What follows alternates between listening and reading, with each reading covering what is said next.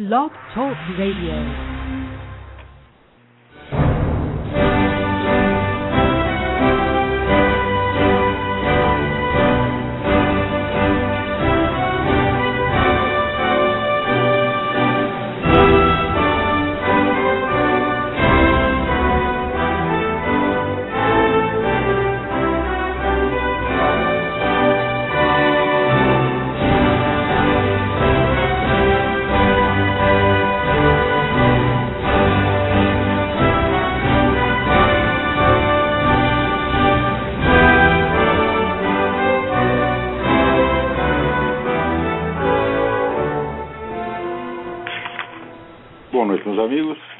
Aqui de volta.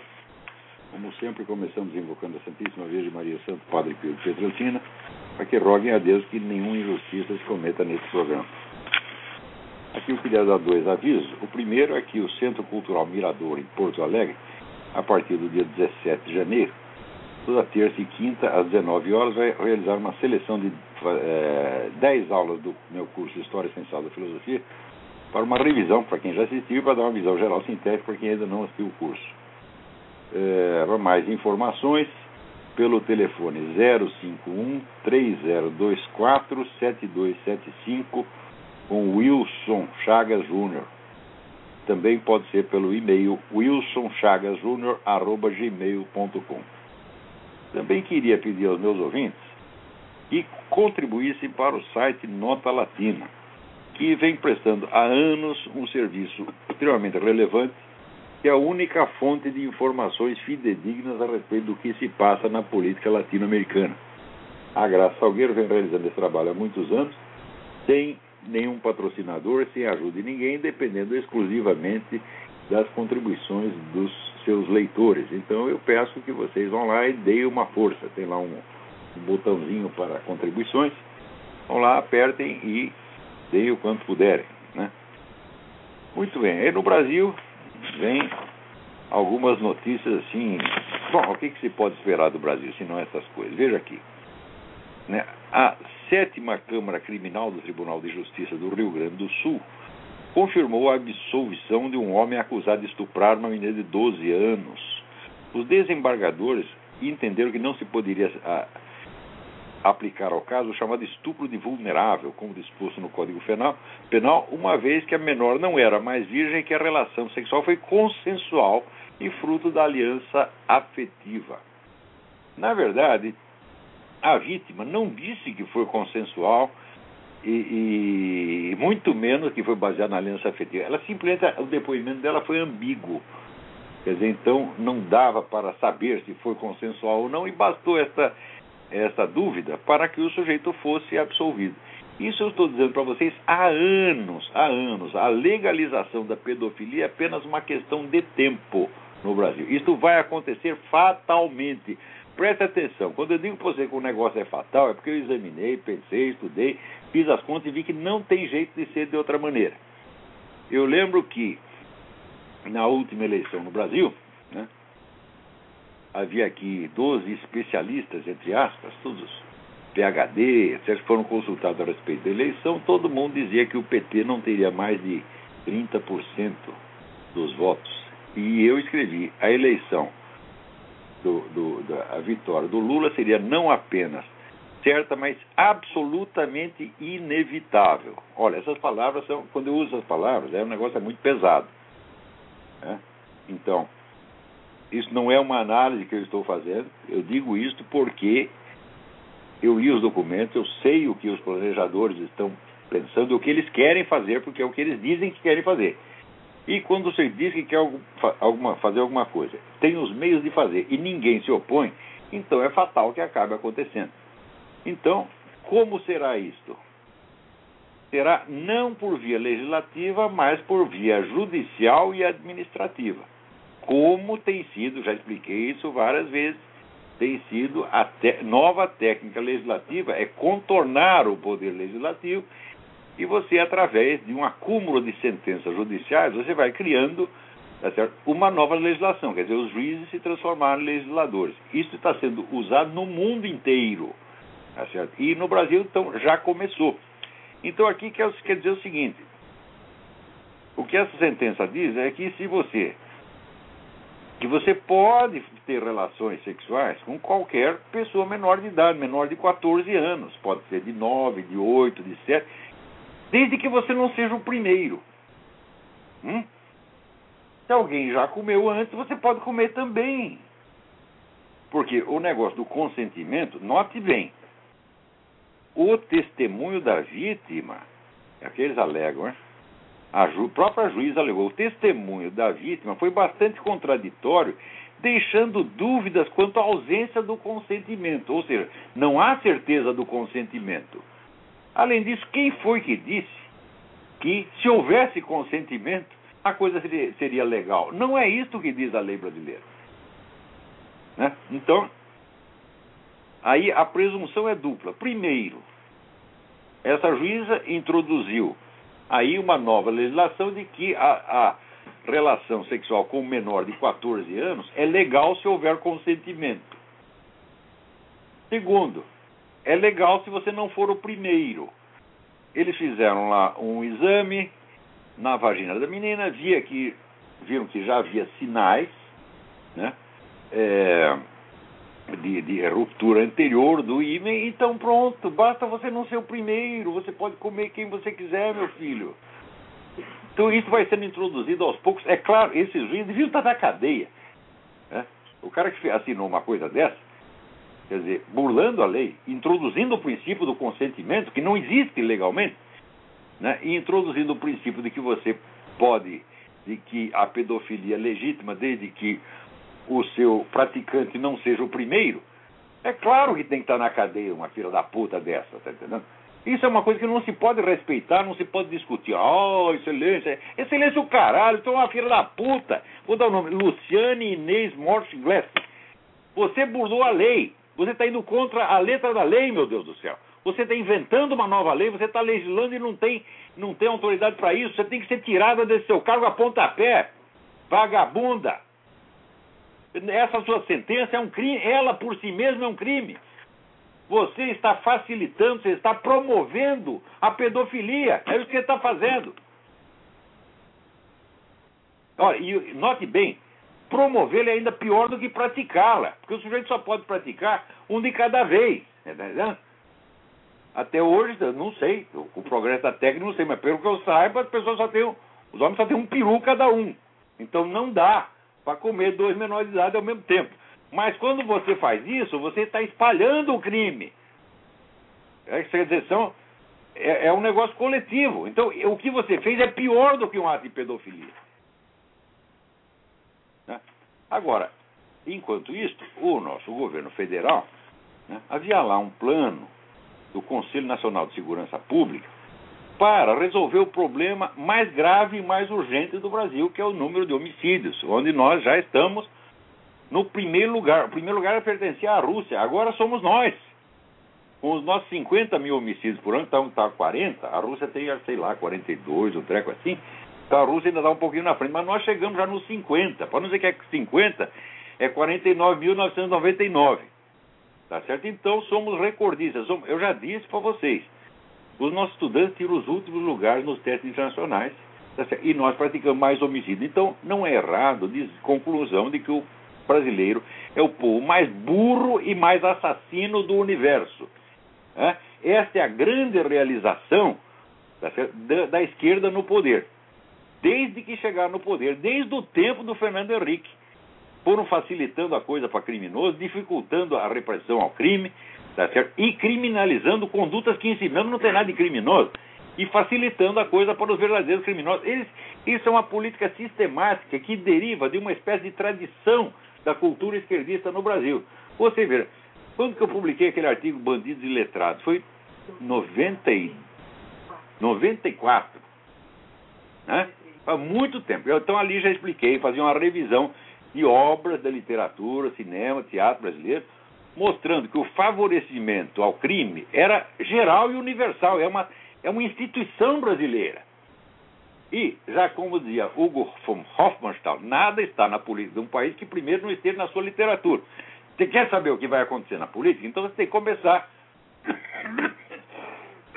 por ver as obras de ficção, romance, teatro, poesia, etc, etc, porque isso que vai trabalhar a imaginação das pessoas. E o que está na imaginação se transformará em ação mais cedo ou mais tarde.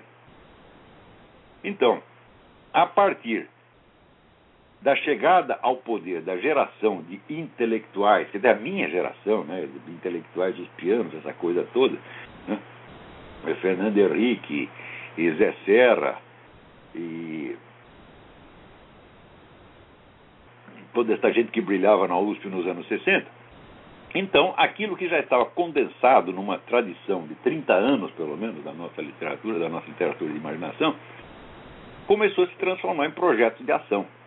E esses projetos hoje estão mostrando os seus efeitos à plena luz do dia. E está aí o efeito: 50 mil homicídios por ano. Agora, vocês vão dizer que vocês não quiseram isso? É claro que quiseram, meu Deus do céu. Não veio me enganar. Ô, Fernando Henrique, quando você quer a liberalização da maconha, você quer que todo mundo use maconha. Não vem me enganar, não. Eu sou a favor da liberalização, mas eu não quero que ninguém use. Ah, que brincadeira é essa, pô? Você sabe a quem você está ajudando? Você está ajudando as Farc, que hoje tem o um monopólio né, do, do, comércio de droga no, no, continente. E que é quem vai continuar dizer, dominando o mercado, no caso da liberalização, sendo então premiado por todos os crimes que cometeu ao longo dos últimos 30 anos. E você sabe disso, e é isso que você quer. Não vem dizer que você quer a causa, mas não quer o efeito. Hã?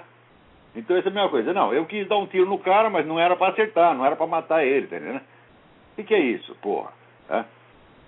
Então, havia lá um projeto para reduzir a criminalidade, elaborado pelo Conselho Nacional de Segurança Pública, e o governo Dilma simplesmente engavetou o projeto, alegando que diminuir o número de assassinatos é atribuição dos estados e não da federação. Ela não tem responsabilidade nenhuma por isso. Quer dizer, é como se vamos dizer, todas estas leis, medidas judiciais, tudo que tem facilitado a coisa para os criminosos, não fosse de origem federal. Inclusive o ECA, o Estatuto da Criança e do Adolescente. né? E a tal da lei da palmada. Tudo isso é federal, meu filho. A gente sabe que com a lei da palmada, você vê, o Instituto, a Estatuto da Criança e do Adolescente já estabeleceu que não há punições para menores de idade. Tem aqueles garotos, por exemplo, que tocaram fogo no cabelo da professora, etc. Não tem punição para isso. Então, você não tem punição legal, você não tem punição administrativa, porque nenhuma escola vai querer contrariar o governo federal, então não pode punir. E agora também não pode punir em casa. A mãe não pode dar uma palmada no filho da puta. Hein? Então, isso, se isso não é favorecimento do crime, diga o que, que é, porra. Agora, sempre vem com esses pretextos lindos, maravilhosos, é para defender os direitos, não sei o quê. Ora, a defesa de um direito, não sei se é uma coisa muito óbvia, muito óbvia. Qualquer lei que você faça, tá certo? Ela impõe uma obrigação a alguém.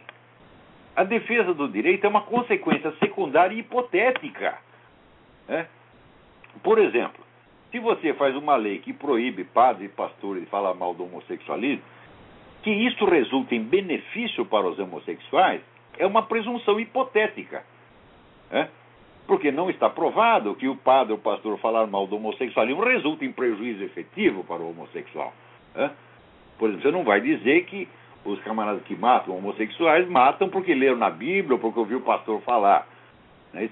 Claro que não é isso. Então, não há relação causal. Então, se não há relação causal, qual é o efeito da lei? O efeito da lei é tirar o direito do padre e pastor e não defender o direito do homossexual. A defesa do direito é uma coisa meramente hipotética, né? ao passo que a proibição é imediata e material. Então, aqui engavetaram esse, esse projeto e você vê com o que, que estão preocupados. Né? Quer dizer, não é urgente, não é obrigação da presidência da República né? Lutar contra esse morticínio de brasileiros. A dona Dilma não tem nada a ver com isso, isso é questão dos estados, né? Agora, enquanto isso, você veja, está correndo lá um projeto de lei que tem que ter ensino islâmico nas escolas para eliminar essa imagem maligna que o pessoal tem dos muçulmanos. Todo mundo pensa que o muçulmano é terrorista, não é, não tem nenhum terrorista muçulmano, absolutamente. É isso. Então, como é, para não ficar com uma imagem feia, tu tem que ter ensino islâmico nas escolas.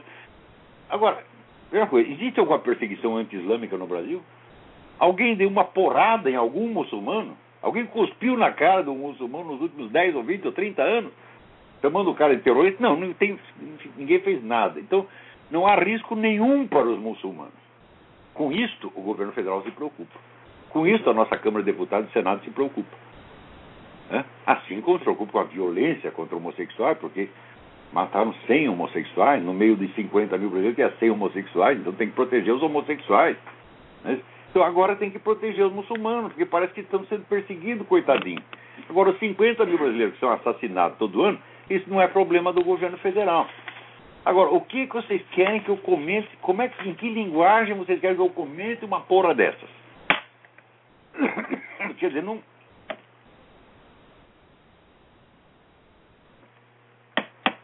não, não, não veio me pedir para falar respeitosamente de uma coisa, de, um, de, um, uma situação como essa.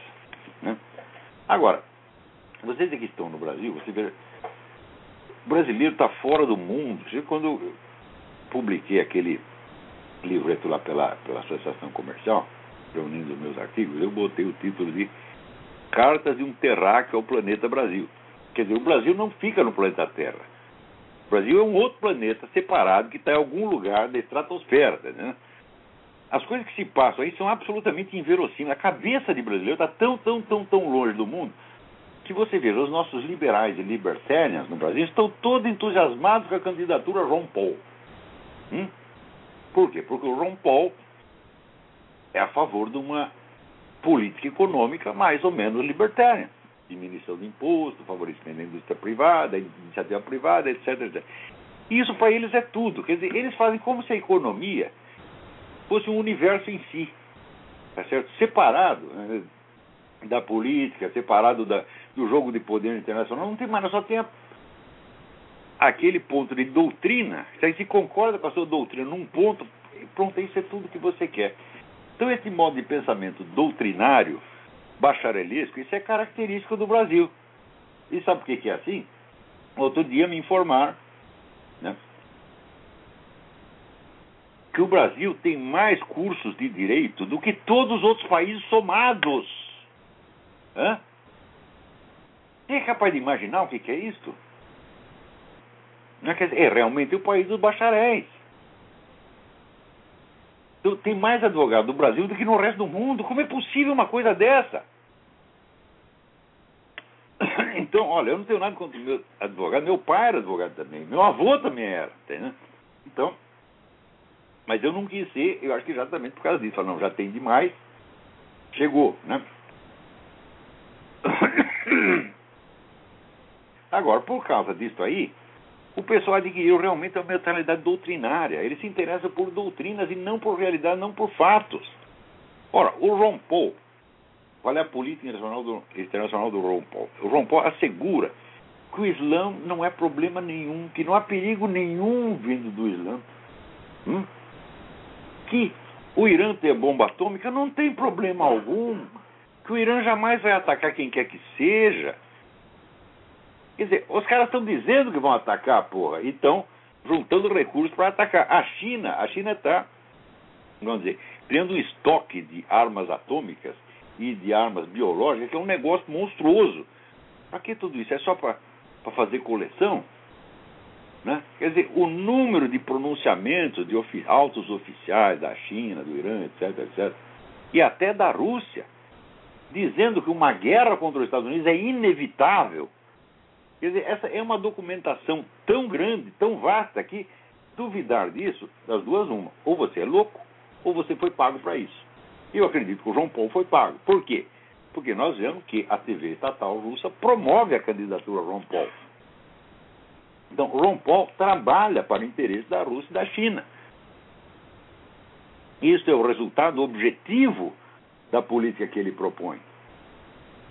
Né? Agora, você imaginar que os Estados Unidos existem numa redoma né, que estão fora do mundo, né, e que o que se passa na Rússia, na China, então não afeta aqui em nada, é uma coisa assim tão, tão uma, é um pressuposto tão indefensável que o indivíduo, no seu juízo perfeito, não pode de, declarar uma coisa dessa, a não ser que ele saiba que está mentindo, o que eu acho que é o caso. Eu acho que o Ron Paul conscientemente favorece os outros poderes. Agora, para os liberais e libertários, sobretudo brasileiros, só o que interessa é aquele negócio da política econômica.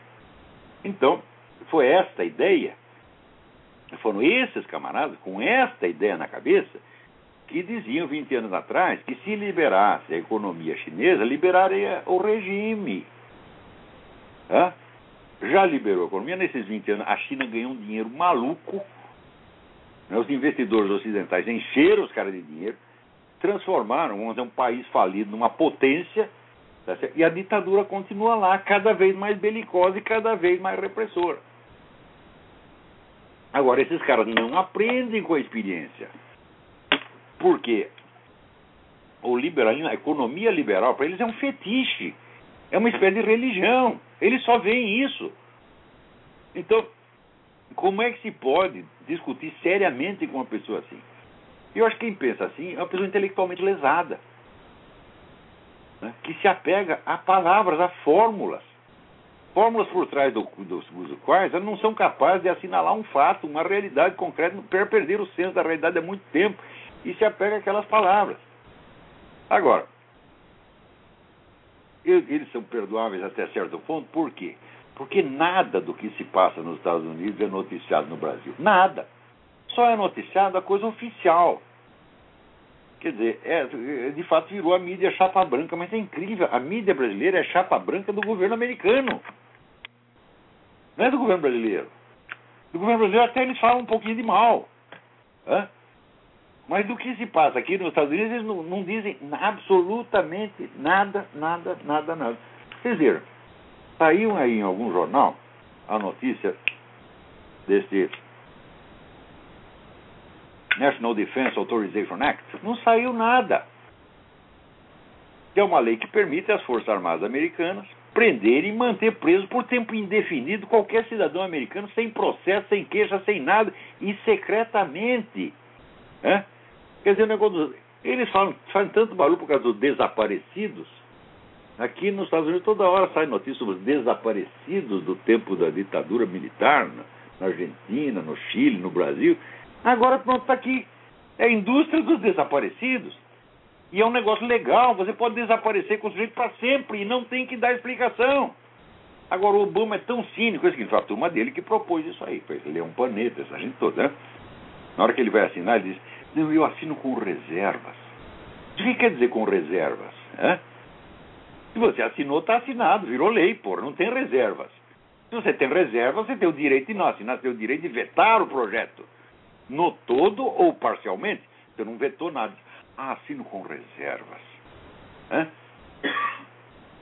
Mas o que, que é isso, porra? Então é um negócio de um cinismo. Ou seja, acabou o habeas corpus está instituída oficialmente a ditadura nos Estados Unidos. Agora, o pessoal vê isso e acredita que esse negócio foi feito para parar o terrorismo islâmico aqui dentro. Eu digo, mas escuta, mas terrorismo islâmico, a maior parte são caras estrangeiros, não são, não são cidadãos americanos. Outra coisa, se fosse coisa contra o terrorismo islâmico, não estaria acontecendo a seguinte coisa. Veja, existe uma organização que se chama Muslims of America. Essa organização tem dentro do território americano 35 campos de treinamento de terroristas. É? E o governo americano se recusa a dar a essa organização o rótulo de terrorista e a fazer qualquer coisa contra ela. Então, ora, para agir contra essa organização não precisaria esta lei. Quer dizer, a lei anterior já dava todos os recursos para o governo invadir essa coisa, fechar esses 35 campos, prender todo mundo e acusá-los de terrorismo, formalmente, seja em tribunais militares, seja em tribunais civis. Nunca fizeram nada e se recusam a fazer. Porque, ah, isso pode ofender, pode magoar os muçulmanos, eles podem ficar, né, dizer que nós somos racistas. Né? dizer que isso aí é perseguição religiosa. Sabe que religião? Os caras não estão treinando religião lá, pô, estão treinando terrorismo. Né? Então, tem um documentário chamado Homegrown Jihad, quer dizer, o jihad criado dentro de casa.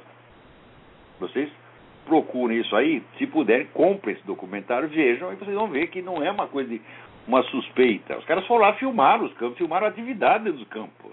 Além do que, tem programa de televisão do o líder do negócio convocando os caras para ir lá treinar, porra. Fazendo recrutamento, assim, abertamente. Né? Agora, então, se não é para agir contra esses caras, então para que a nova lei? É muito simples. O governo americano está definindo como terrorista quem quer que tenha comida estocada para mais de uma semana. Ora, nós sabemos que há milhões de pessoas, tá certo? sobretudo nas igrejas protestantes, que estão esperando o fim do mundo para daqui a pouco e que estão falando, há 10 anos estão falando que ia acontecer um desastre em 2012 e está todo mundo estocando comida.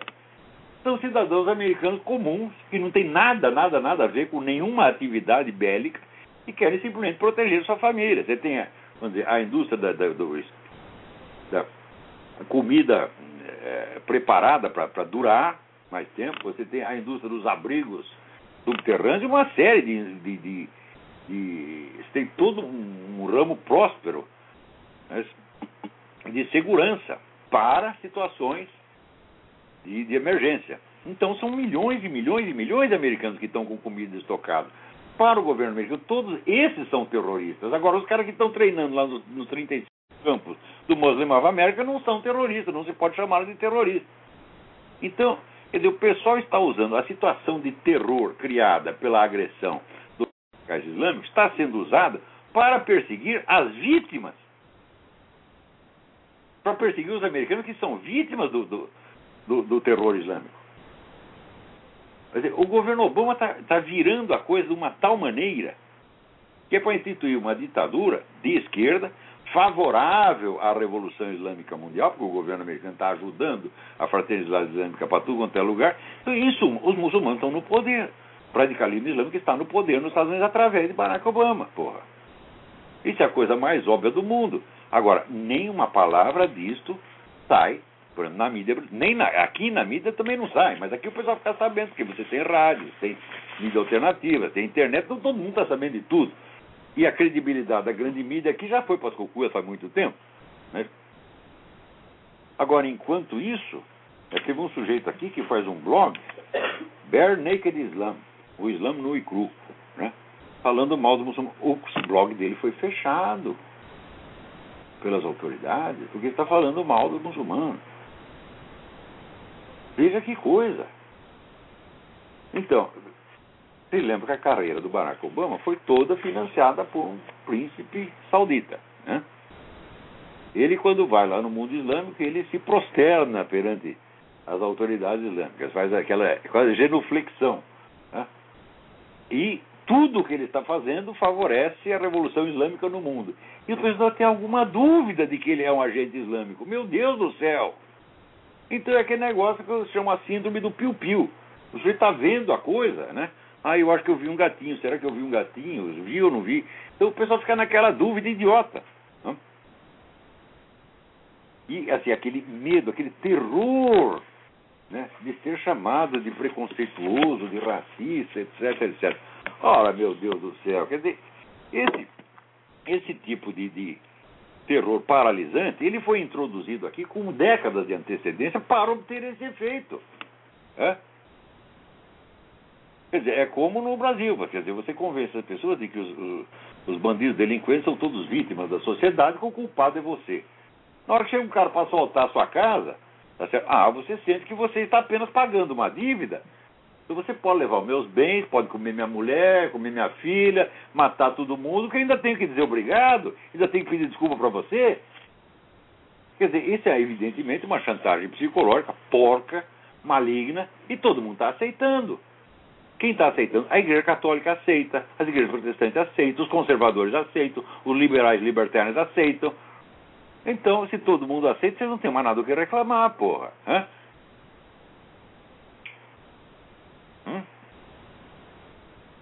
Peraí, tem alguém na linha aí. Você não tem mais nada que reclamar, porra. Alô, quem é? Oi, é, professor Olavo? Eu? É, aqui quem fala é Giliades Daniel, de Limeira, interior de São Paulo. Tudo bem? Tudo bem, professor. É, Professor, uma pergunta, é, na verdade é mais uma afirmação. Eu estava ouvindo o professor falar agora sobre a questão do, do Barack Obama com relação à relação dele com, com os sauditas, né? Essa semana, foi, é, há seis dias atrás, houve um, uma notícia no jornal aqui é, sobre o seguinte: os Estados Unidos estão enviando 84 caças F-15 de tecnologia de ponta, né, fabricados pelo, por, pelos próprios Estados Unidos, para a Arábia Saudita. Olha que maravilha. O que, que, que o professor beleza. acha dessa questão? Né? Porque é, eles, eles tudo feito para favorecer o avanço islâmico no mundo. Né, o Barack Obama é o pai da Revolução Islâmica, meu Deus. É o pai, padrinho, pai, mãe, padrinho, tudo. Tio. Né? É o Papai Noel dessa gente, porra. Então, eu acho que não, não pode haver mais dúvida quanto a isso.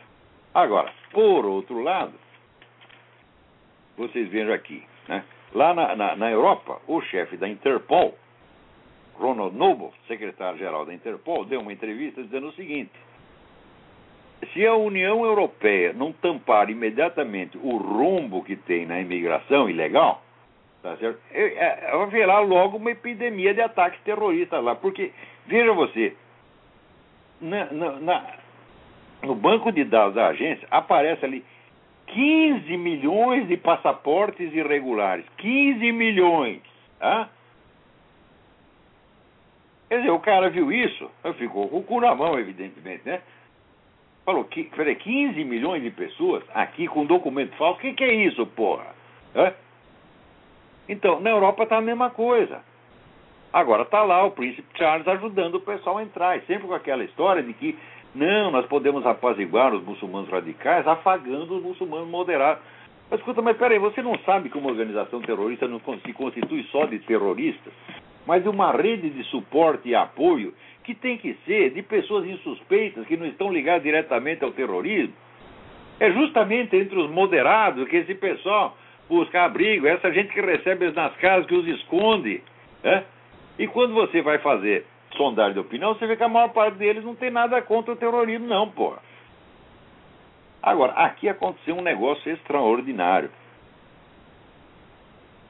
Como vai ter eleição e vai ter que registrar as candidaturas, então finalmente o problema dos documentos do Obama está sendo discutido.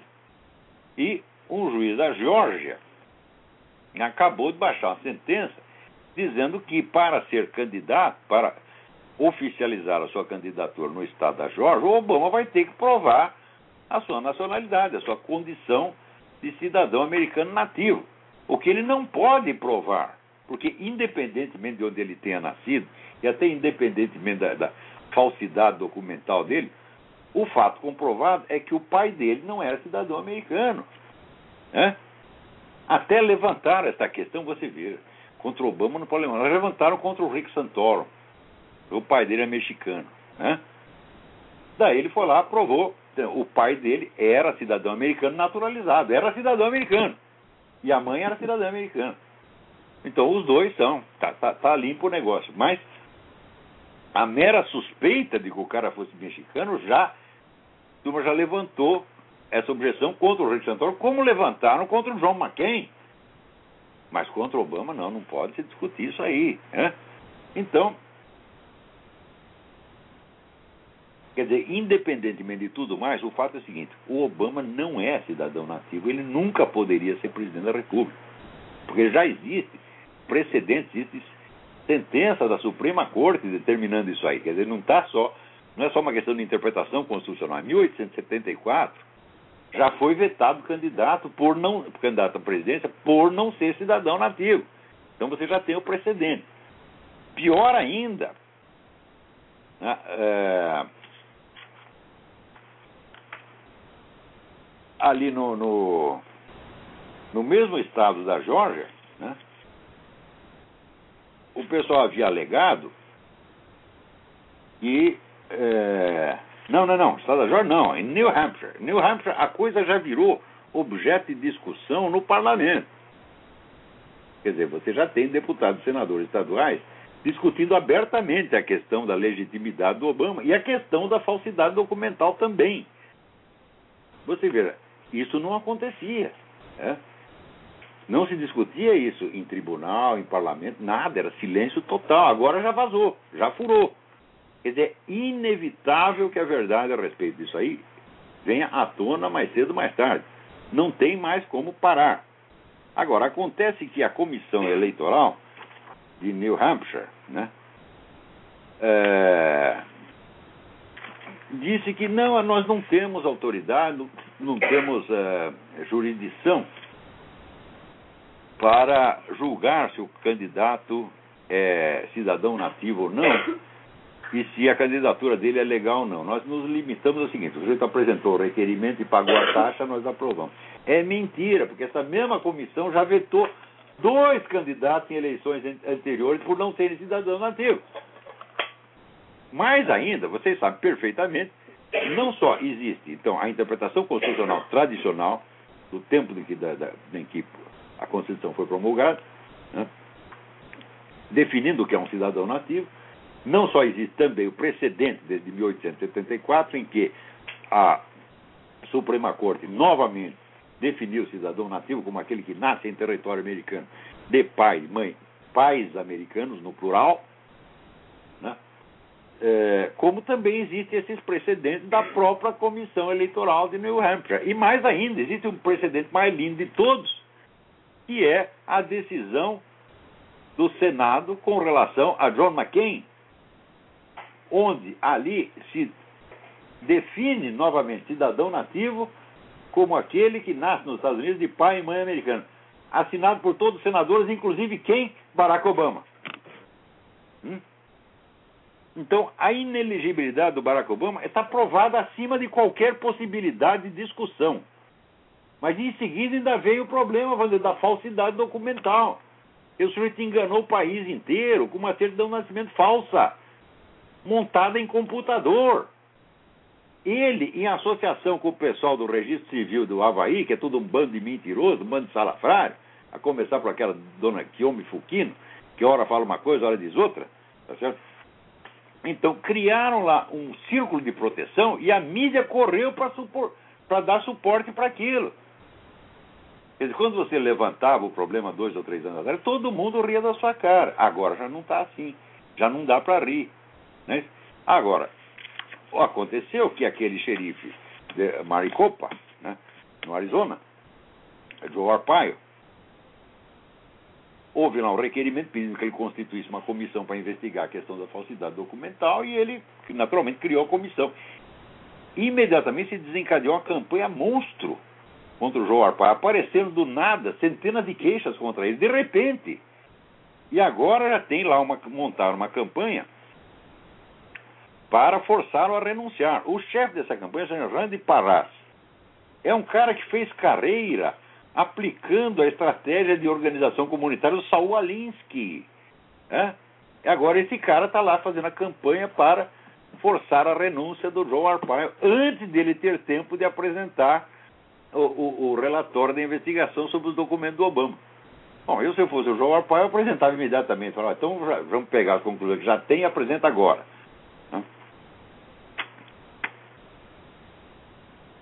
Então, peraí, tem mais alguém na linha. Alô, quem é? Alô, alô? Sim, quem é? Alô, alô, professor. Aqui é o Francinei, de Natal, Natal, Rio Grande do Norte. Só que eu estou falando aqui de Oklahoma. Vim aqui para visitar a família da namorada. Estava aqui escutando o programa do senhor. Eu queria, aproveitando aí, ouvir o senhor falando aí sobre o número de assassinatos aí no Brasil que acontece. Cerca de 50 mil, né? Acontece que eu trabalho como policial militar lá em Natal, e aí é impressionante como a lei, a legislação penal vai ficando cada ano e cada ano mais leniente com, com os criminosos, né? É impressionante. E é impressionante que o trabalho da polícia, a cada dia, a cada dia, vai ficando mais difícil. Eu não diria nem difícil, porque a cada dia mais impossível, né, de se fazer. Impossível, exatamente, é impossível, é. Impossível, não tem, não tem, não tem o que se fazer. E aí, é, e o, o, importante aí também é que acontece que eu sou também estudante de direito, e você conversa com os juristas, né, os professores e tudo, até juízes criminais também, e muitos deles concordam com essa coisa toda. Mas eles é? querem isso, eu estou dizendo, mas olha, é que o pessoal não está informado, mas desde os anos 50, 60, você tem, circula na esquerda a teoria de que a criminalidade é um forte elemento revolucionário e de que deve ser incentivada. Isso aí está nas obras de Herbert Marcuse, meu Deus do céu. O cara diz isto. E essa pois é. toda que está no governo hoje foram todos formados nesta mentalidade. Você tem que incentivar a criminalidade, a putaria, as drogas, etc, etc. Porque é. Karl, Marx, Karl Marx dizia que a força revolucionária é o proletariado. Aos poucos eles foram mudando e falaram, não, a força revolucionária são os bandidos, as putas, os drogados. Então, isso é uma política deliberada de criar uma situação revolucionária. Agora, se o pessoal não entender que está sendo vítima de um plano, tá certo? E achar apenas que são é, que, casos isolados ou que foram erros, você nunca vão poder combater essa coisa. Combater, como eu disse, a legislação, ela, a legislação diria que ela proíbe você combater ela e impossibilita o trabalho da polícia. Eu sei, mas eu, eu, pessoalmente, eu fui testemunha num caso onde de um policial militar que no Brasil não tiroteio, matou um traficante, e daí a quadrilha jurou o cara de morte, e o governo não oferecia a menor proteção pro cara. O cara fugiu para cá. Pois é. E isso é comum, isso inclusive amedronta né, o trabalho da polícia, até porque o pessoal é mal pago e tudo mais, então você vai lá arriscar sua vida e, é, quer dizer, não tem nenhum suporte governamental, né? Pelo contrário. É a polícia de criminalização da polícia, tá certo? E de legalização do crime. Legalização é não isso. só do crime ostensivo, mas de toda e qualquer conduta antissocial. Veja o que estão fazendo com as crianças, estão incentivando as crianças a virar bandido mesmo, tá entendendo? Agora, quem não percebe que isso é uma política deliberada e criminosa, e continua tratando os autores, as pessoas que empreendem isso, o público continua tratando como se fossem dizer, governantes, pessoas respeitadas. Não pode fazer isso. É? A dona Dilma, que parou esse, esse projeto de combate ao crime, ela sabe o que ela está fazendo. É? Ela deseja a disseminação do crime porque ela mesma é criminosa. Ela fez carreira com isso, pô. Vocês não entendem, não? São cegos. Então, ah, dona Dilma, nosso presidente legítimo, etc. Então, uma autoridade, nós temos que respeitar. Por que tem que respeitar, meu Deus do céu? Isso é tudo batedor de carteira. Enquanto eles continuarem com essa timidez, tá certo? Com essa, essa coisa pusilânime, tá? de respeitar as autoridades, não quando elas estão cometendo crime na sua cara.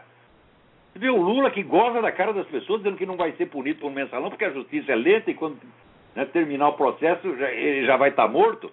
O cara fala uma coisa dessa, é um criminoso confesso. As duas, duas ou três, dois ou três discursos que ele fez confessando as atividades do Foro de São Paulo, atividades, vamos dizer, de intervenção direta na política interna de outras nações, é caso suficiente para impeachment na mesma hora. É? Agora, tem pessoas que têm horror de perceber que a situação está anormal. As pessoas têm que acreditar que tudo está sempre normal. Quer dizer, tem lá um rinoceronte pondo a piroca no seu cu, tá certo? E você achando que é, não, não, tem uma sensação estranha, mas está tudo normal. O que, que é isso, porra? É? Quer dizer, é o medo de, de, é o medo de ficar com medo. É? O medo de ver que a situação é temível. Quer dizer, uma espécie de covardia elevada ao quadrado. É? Peraí, tem mais alguém na linha? Alô, alô quem é? Professor? Sim. É Marcelo de Campina Grande? Sim, tudo bem? É, o, o senhor tá, tudo bem. O senhor estava falando dessas pessoas que as pessoas respeitam, elas não merecem, né? Esse Jean Willis, deputado, está sendo tratado aqui no Brasil como um grande homem culto, que chegou na política brasileira. Isso seria mais um sinal da decadência da alta cultura no nosso país? Ele pode ser culto pelos padrões lá de Villanhau conhece, tá entendendo?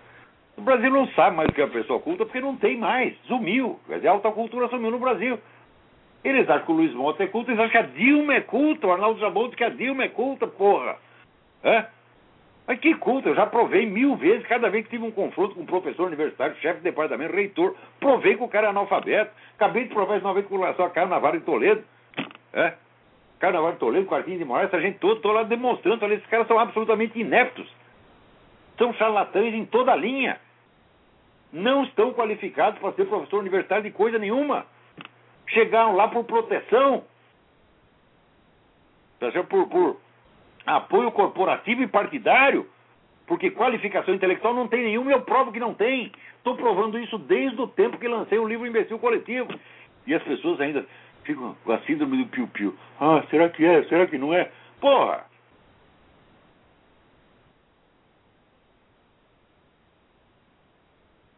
Peraí, tem mais alguém na linha? Alô? É Ramey quem fala. Quem? Como é? Ramey. Ramey, tudo bem? Tudo certinho, Olavo. Olavo, na realidade eu, eu enxergo muitas coisas aqui no Brasil e queria usar um pouco do seu tempo para a gente poder discutir seriamente sobre isso.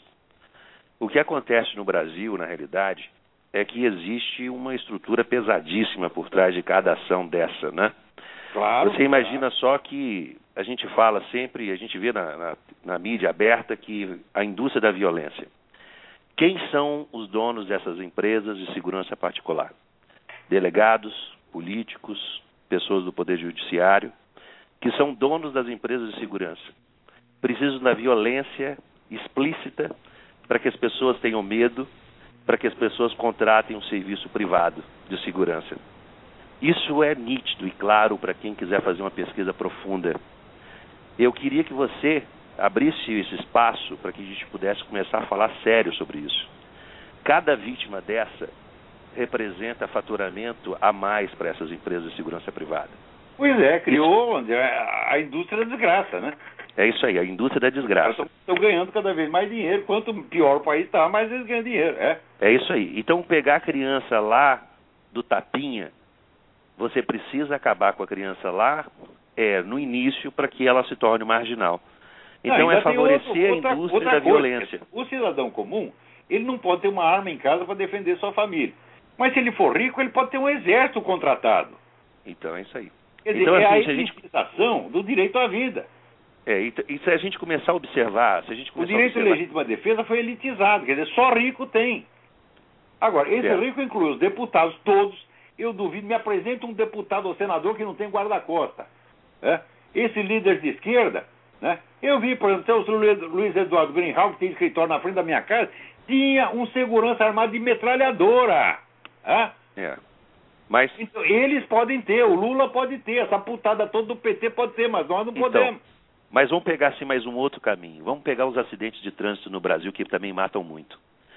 É hoje você imaginar o seguinte: a indústria de automóveis no Brasil deve estar girando em torno de 10% em média da renovação da frota brasileira com acidente de trânsito.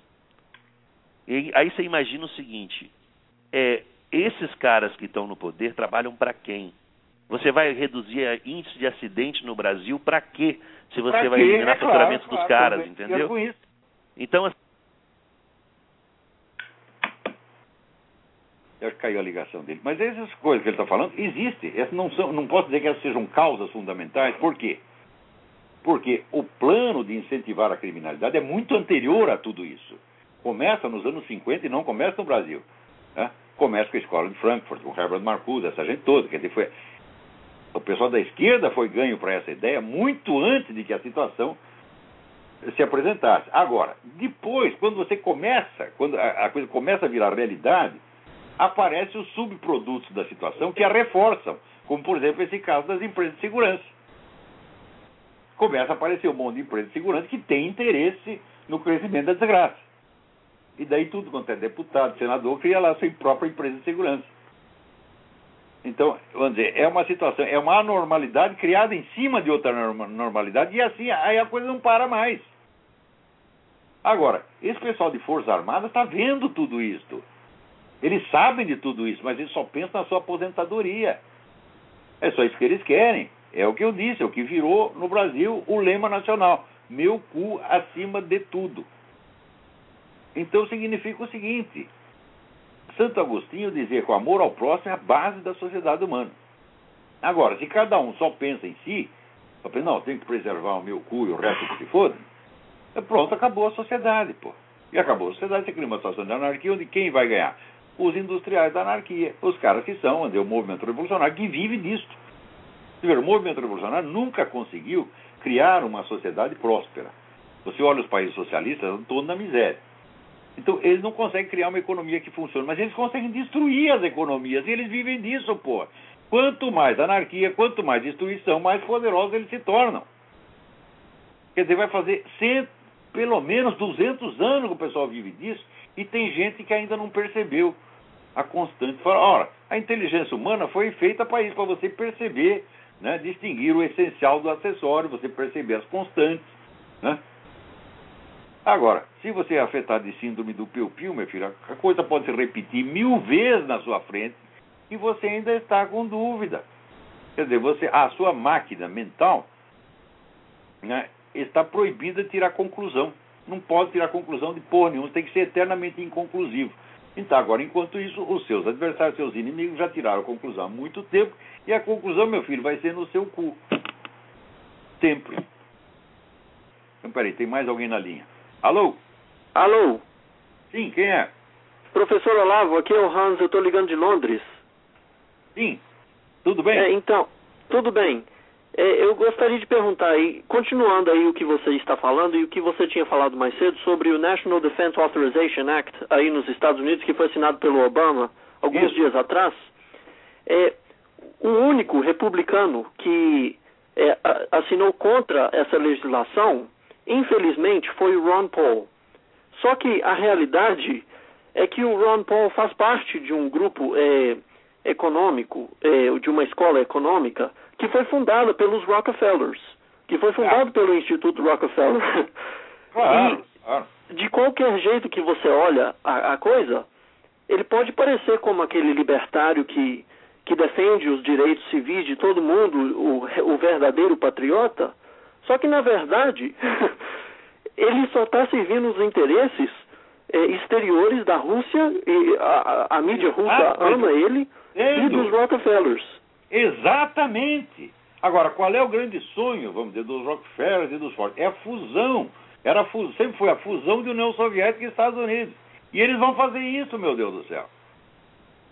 Certo? Agora, vai precisar ver dentro dessa fusão quem vai mandar. O Putin acha que são eles. Né? Eles podem fazer o que quiser. Por exemplo, agora a Rússia, por exemplo, criminalizou o homossexualismo definitivamente. Lá não tem propaganda. Proibiram a propaganda homossexual. Alguém vai Certo. falar contra? Hã?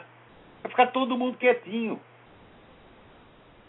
Então, é o seguinte, esse pessoal só faz oposição às coisas dentro dos Estados Unidos, dentro da democracia. As ditaduras podem fazer o que quiser. Ainda aparece um monte de cara, assim, às vezes, pessoa de formação muito religiosa e tal, que acha o seguinte, que não, os Estados Unidos têm que sofrer para se purificar, etc. Ah, o Putin também acha que vocês têm que sofrer para se purificar. Eles vão ficar tudo purificar no outro mundo. Entendeu? Então, é, com essa mentalidade, você tem que se ferrar mesmo. Então, bom, outro dia eu vou explicar mais sobre isso. Que aqui tem muita gente que acha que os Estados Unidos é Israel bíblico, né? E que Deus, manda, Deus é que manda os flagelos. Tudo que acontece de ruim aqui vem de Deus. Eu acho que coisa maluca, eu acho que o mal vem do diabo, porra. Por definição. Né? Eu acho que Deus não quer ferrar com ninguém, em princípio, né? Ele tinha lá um diálogo muito específico com os judeus, mas quem disse que você, agora você virou Israel? Hã? Isso é uma, uma maluquice, né? Então, o judeu tem lá o acordo dele com Deus e você não tem nada a ver com isso. Né? Agora, vê se está escrito lá eh, em algum lugar da Bíblia que os Estados Unidos são Israel. Não está escrito coisa nenhuma, eles que inventaram esse negócio. Então eles interpretam tudo furado, tudo que é ruim aqui. Não foram os inimigos que fizeram, foi Deus. Né? Então até no fim do ano a gente estava lá na, na, na casa de uma amiga nossa e ela rezou para que, não, que os Estados Unidos escapem da crise econômica. Tem outro que levantou, um intelectual levantou, não, que venha a crise econômica para purificar as almas, etc. Ora, mas para purificar as almas, muito melhor que a crise econômica é a bomba atômica chinesa, porque não manda logo, porra. Né? Ó, em Hiroshima foi todo mundo purificado. Né? Nem o pessoal que foi pro Gula, que foi pro Auschwitz, foi tudo purificado. E o cara que quer isso para o seu próprio país, ele diz que é um patriota. E, porra, o que que há? Né? Então essas meninas, esses meninos que foram estuprados também foram purificados. Né? Os bebês que foram abortados foram tudo purificados. Vamos purificar tudo, vou acabar com essa merda tudo uma vez. Vão tudo pro céu, que isso aqui já encheu o saco. É essa a sua política, porra. Hã? Então, ó, não deixem de ouvir, em seguida, assim que acabar esse aqui, o programa da professora Margarita Nós e da nossa amiga Mariana sobre o homeschooling. Né? É para ligar para Blog Talk Radio barra Mariana Disca. Então, por hoje é só, até semana que vem, muito obrigado.